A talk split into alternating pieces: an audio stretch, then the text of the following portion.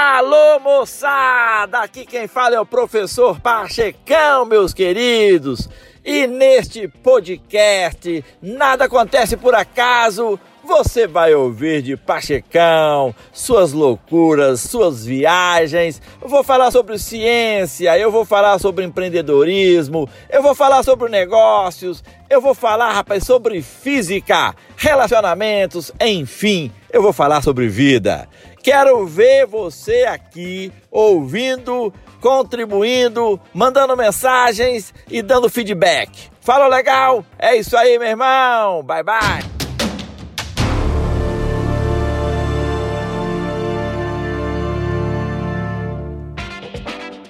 Alô, amigos! Aqui quem fala é o professor Pachecão, meus queridos! Estamos juntos no nosso canal Nada Acontece por Acaso. E eu quero dizer para vocês hoje algo muito importante. Porque é fácil verificar que a palavra dificuldade aparece quase sempre nos nossos pensamentos ou nas nossas conversas de braço dado com a queixa. Falamos das dificuldades, reclamando ou lamentando-nos, e a quiescência de quem nos escuta é uma solidariedade na lamentação, é a adesão incondicional de quem também tem motivos para reclamar. Porque experimenta na sua própria carne que a vida não é fácil. Eu sei disso, a vida não é fácil. Por que, que a vida não é fácil, professor? Porque ela não pode ser porque Deus sabe que os homens são como nós.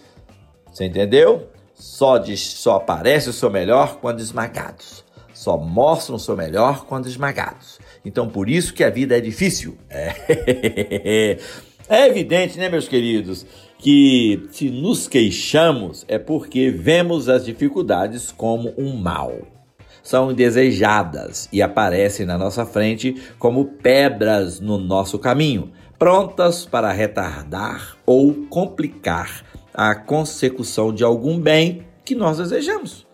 Quase todos os bens que procuramos chocam-se com empecilhos das dificuldades.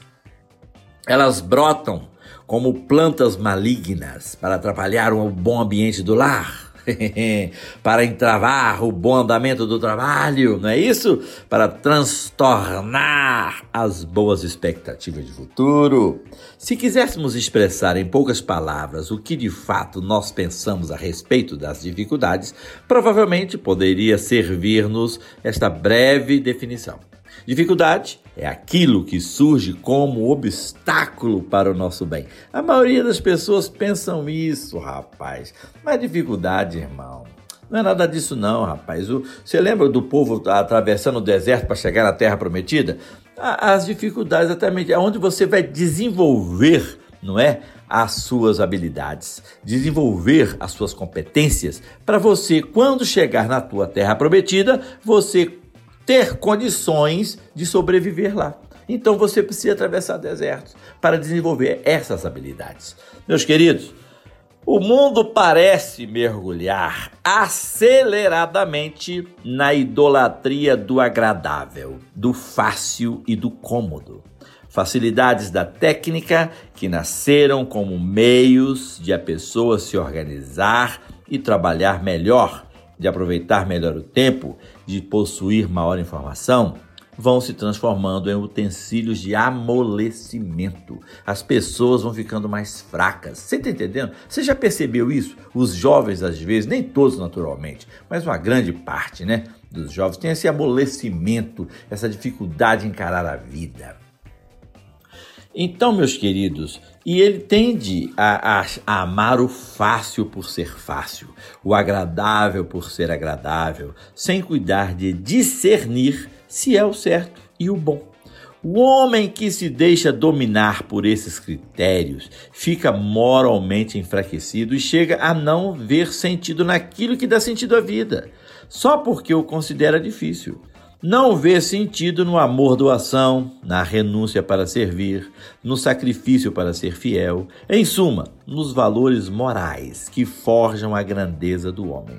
Daí a necessidade, urgente necessidade, de os cristãos alargarem as fronteiras do seu coração para assim trazerem um sopro de vida a este mundo que parece estar perdendo a alma. Seria muito bom, meus queridos, que meditassem nisso muitos casais que se sentem aflitos e sobrecarregados. Gemem, choram sobre o peso dos seus problemas. Penso que se um pai ou uma mãe que estivessem nessas circunstâncias se dirigissem a Deus pedindo-lhe consolo, talvez ele lhes dissesse: Não se queixe, meu filho, porque tudo depende de você. Todas essas dificuldades que o oprimem, é você que as está criando. Não são dificuldades, rapaz, mas insuficiências do seu amor. A sua alma foi feita para voos mais altos. A sua vocação cristã chama-o para metas mais elevadas. Daí o inevitável conflito que se trava no seu interior. Só sairá dele quando se resolver de uma vez por todas a quebrar o seu teto baixo e a escancarar as portas da generosidade do seu coração. Então, quase todas as dificuldades que o atormentam desvaner. Olha bem, essa palavra é linda, hein? Desvanecer-se-ão, ok? Como a leve fumaça. Desvanecer-se-ão. Então elas vão assim, ó, virar um sopro, virar uma névoa. E depois, quando o sol chegar, quando a luz chegar, acabou o problema. Meus queridos, eu já atravessei muitos desertos. E como dizia Zélia Duncan, Zélia Duncan, nos de, os desertos que eu atravessei, ninguém me viu passar. Os, você vê as pingas que eu tomo, mas não vê os tombos que eu levo, não é mesmo? Então, meus queridos, dificuldades todos nós temos. E graças a Deus. Graças a Deus que a vida não é fácil para nós. Graças a Deus que temos dificuldades para encarar, para superá-las, não é mesmo?